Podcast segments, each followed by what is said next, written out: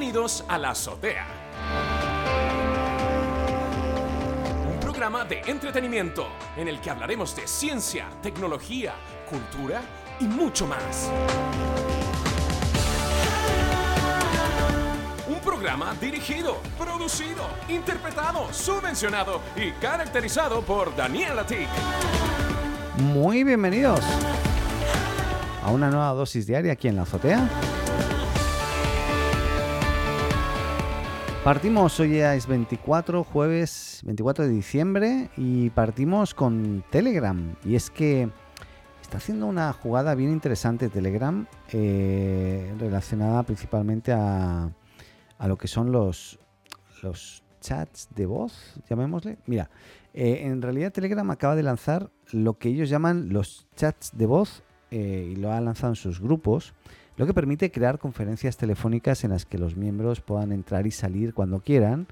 Y Telegram se adelanta así a salas de chat de voz eh, llamadas Spaces. Recordemos que van a estar o que está preparando Twitter en este momento eh, y que seguramente se va a liberar el próximo año.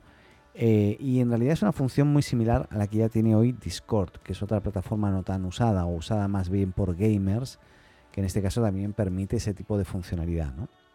Dentro de cualquier grupo en Telegram, ahora vas a poder crear eh, una sala de chat de voz que siempre va a estar activa y funciona de forma paralela a la comunicación que ya se mantiene con, eh, eh, con el texto y multimedia. Lo único que hace es añadir al grupo una, capa de charlas efímeras en directo y de, de, manera que tú puedes estar chateando y todo y de repente entra un mensaje de voz y se escucha el mensaje de voz. Y así eh, se van escuchando todos los mensajes de voz de toda la gente y en el orden que la gente va agregando los mensajes de voz. Eh, es algo que, ya hemos hablado mucho o bastante en este programa y es, es lo que se podría denominar micro podcasting, de manera que eh, es como un podcast, ¿no? Pero colaborativo y donde la gente puede ir dejando mensajes cortitos, ¿no? y es algo que personalmente eh, creo que se viene potente en general. O sea, yo creo que hoy eh, el tema del podcasting está en boga de todos. Muchísima gente se ha sumado hoy a, escuchar este tipo de, contenidos de voz. Em, y en WhatsApp, por ejemplo, tienes los mensajes de voz donde tú podrías escuchar, no sé, si alguien te envía 10 mensajes de voz consecutivos, tú puedes darle eh, play y vas escuchando uno tras otro, ¿no? Hasta que termina. Pues es algo muy, muy parecido. Pero bueno, para, en Telegram, para crear este chat de voz, eh, solo tienes que abrir el perfil de cualquier grupo del cual seas administrador, eh, tocar en la configuración y elegir la, la, opción de iniciar chat de voz. En los grupos con chats de voz activos se habilita una barra en la parte superior que muestra quién está hablando en ese momento. Incluso se indica el volumen al que, se, eh, al que están hablando. El usuario puede elegir así también el momento en el que se decide unirse a un chat de voz y al hacerlo puedes seguir moviéndose libre, moviéndote libremente por Telegram, eh, por donde tú quieras y eh, en pantalla irás viendo los controles de micrófono para silenciar al que habla cuando lo desees y vas a estar viendo los nuevos mensajes que van a entrar van entrando los vas escuchando automáticamente. La verdad me parece muy inteligente o sea muy interesante por un lado es algo que personalmente estuve viendo de emprender hace ya un tiempo, que igual era bien complejo hacerlo, así que desistí por, la complejidad. Pero creo que para ahí vamos. Em, hay una plataforma brasileña, se me acaba de olvidar el nombre, increíble. No, no, no, no tenía anotado. Eh, a ver. Eh, no, se me ha olvidado, es igual. Pero que precisamente era eh, el micro podcasting, ¿no? Llevado a la máxima expresión, una plataforma solamente de voz, mensajes que igualmente podían ser más largos, más cortos, y tú podías seguir gente, era como un Twitter, pero solamente de voz, ¿bien? Pero como casi todo lo que sucede y se hace en Brasil, pues bueno, ha generado un cierto impacto, pero ¿dónde? En Brasil. No ha salido de Brasil y no ha crecido. Así que bueno, estaremos siguiéndolo de cerca. A mí me interesa mucho porque yo creo que es algo que puede ser muy interesante. Y hablando de Telegram, eh, para que se hagan una idea, mientras Telegram ya se aproxima a los 500 millones de usuarios activos, eh, pues los desarrolladores han empezado a pensar en métodos para generar ingresos, porque ya, o sea, esto es una aplicación que era totalmente gratuita, ¿no? El fundador de la compañía, eh, Pavel Durov, ha dicho que necesitan poner en marcha un plan económico para sostener el crecimiento y mantenerse a flote durante los próximos años. Así que a medida que el número de usuarios crece, también aumenta el tráfico de datos y con ello los gastos de mantener servidores, etcétera. Hasta ahora habían podido quemar dinero de inversiones o inversores que habían tenido y dinero propio, pero ya no les daba más, así que ahora mm, lógicamente van a tener que monetizar. De acuerdo a, lo informado en un comunicado oficial de, Telegram, a partir del próximo año empezará a funcionar un sistema de monetización que se sostendrá gracias a dos pilares principales, el ofrecimiento de funciones premium eh, y el otro es a través de la publicidad. Durov ha afirmado eh, que no van a vender eh, Telegram y que la mayoría de los usuarios no deberían percibir demasiados cambios, pero sí que lógicamente pues vamos a empezar a ver publicidad en lugares donde no estamos acostumbrados a ver publicidad. si eres uno de los usuarios de Telegram a los que les preocupa los avisos publicitarios en las aplicaciones, tenemos una buena noticia y es que eh, los anuncios llegarían únicamente en los chats públicos eh, de uno a muchos, ¿vale? O sea, no es que vaya a aparecer publicidad en todas partes. Pero bueno, eh, nada, hay que ver cómo, cómo, evoluciona, lo vamos a estar siguiendo de cerca, pero claramente cuando tú no eres el producto, de alguna forma la, compañía tiene que, ganar. Y eso igualmente es una buena señal de Telegram, porque si no, si esto durase muchos años más, uno pensaría, bueno, pero, pero ¿dónde gana Telegram? ¿no? Si todo esto es gratis, si nadie paga y aquí esto está creciendo, servidores, etcétera, hay gastos asociados. Eh, ¿Cómo está ganando? Pues lógicamente se, se deduce de todo esto que no es a través de los usuarios, esperemos.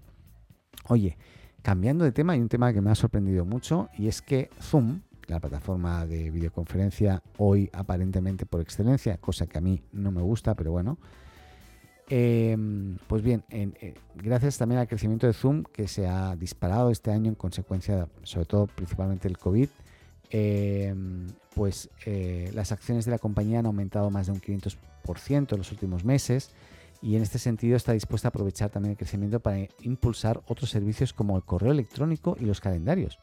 Y es que según The Verge, Zoom ya se encuentra trabajando en su propio servicio de correo electrónico web el desarrollo del nuevo producto estaría avanzado y lo que permitiría eh, es que em, eh, el usuario pues, pueda tener su propia cuenta de correo arroba zoom.com.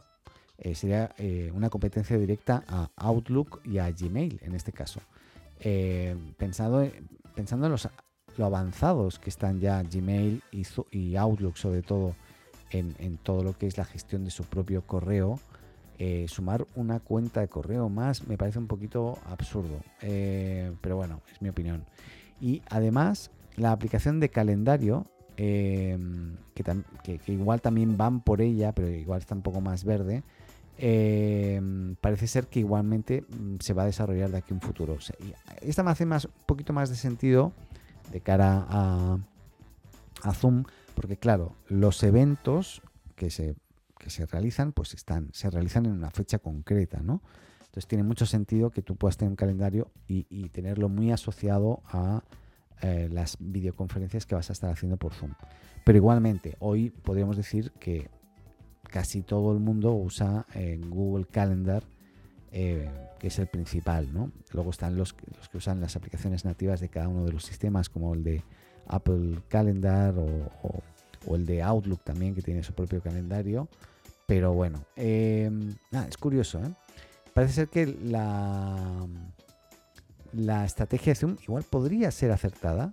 Eh, si bien la pandemia marcó este antes y después en las formas de trabajo y, el trabajo remoto principalmente, lógicamente, eh, también ha cambiado en muchos ámbitos, ¿no? Y, y, es que mucha gente que no usaba a lo mejor calendario, ahora sí que lo está usando Lógicamente casi todo el mundo usaba correo electrónico, tenía su correo electrónico, pero de repente una integración más nativa entre eh, videoconferencia, calendario, correo de un mismo dominio, pues tal vez tiene sentido. ¿eh? Esto es algo que, bueno, eh, por mi parte es como difícil de, evaluar.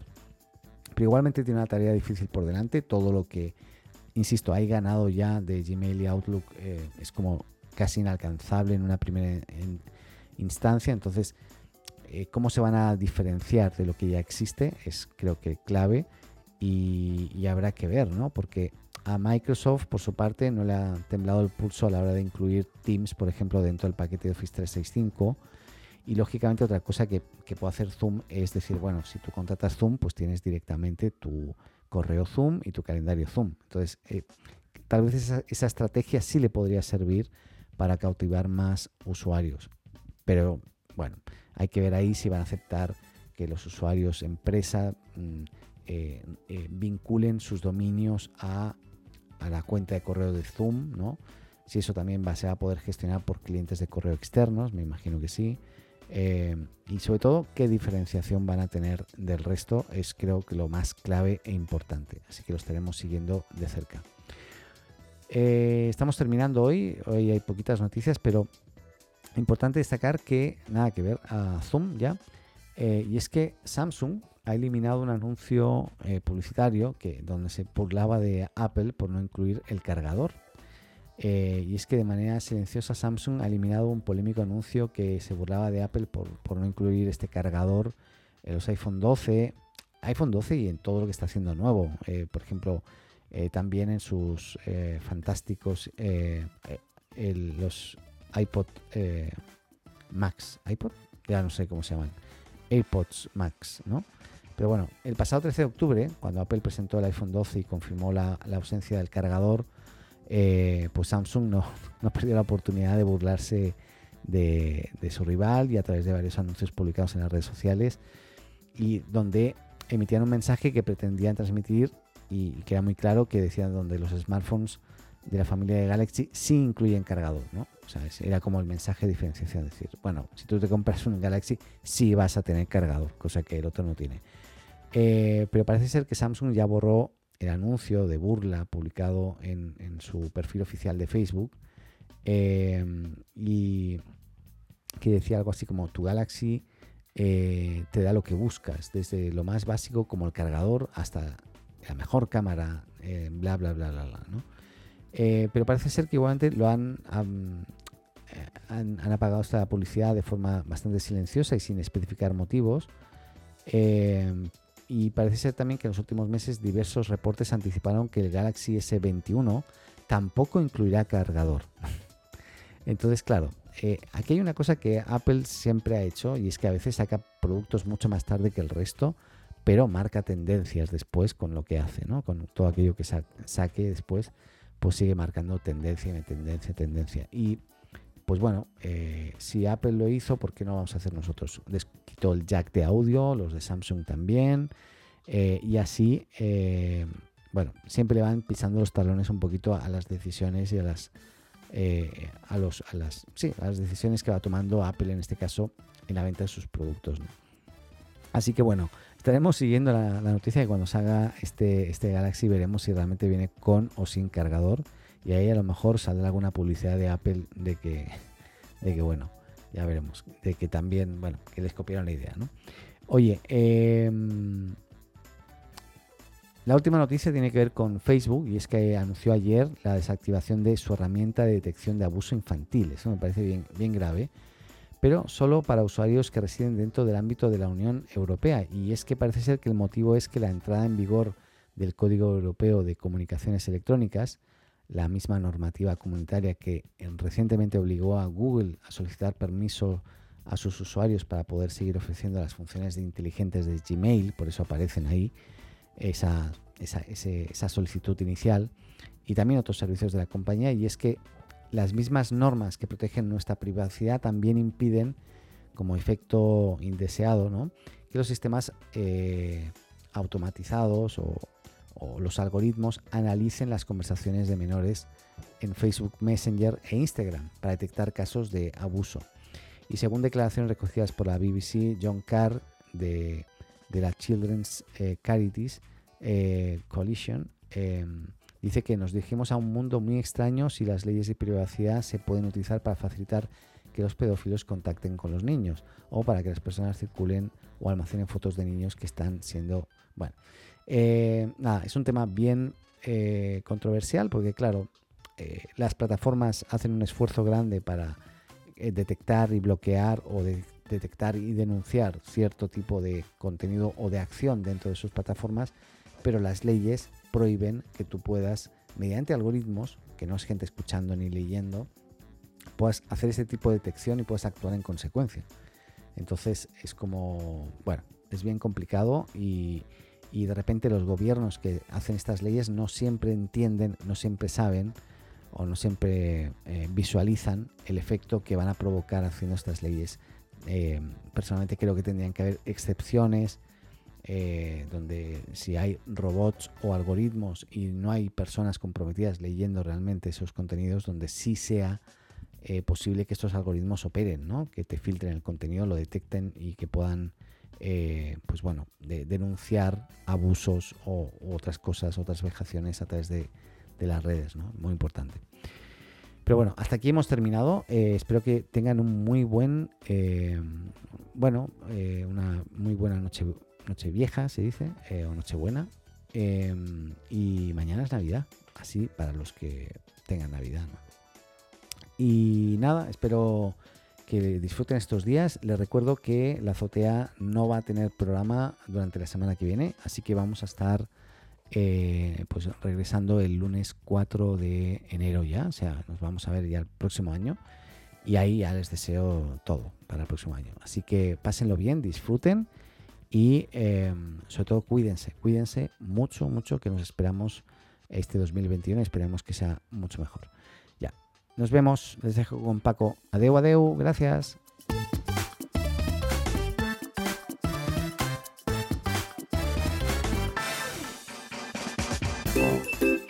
Hola, me llamo Paco. Si te gusta la azotea, síguenos y suscríbete en tu podcast amigo. Y recuerda, comparte con tus amigos, ah, y también con tu enemigo, ¿eh? Y eso ha sido todo. Hasta aquí este episodio de la azotea. Muchas gracias por escucharnos y llegar hasta aquí. Y no lo olvides, si te gustó, suscríbete o síguenos en tu plataforma de podcast preferida y no olvides compartir y hacer tus comentarios en las redes. Te esperamos en un nuevo episodio de la azotea.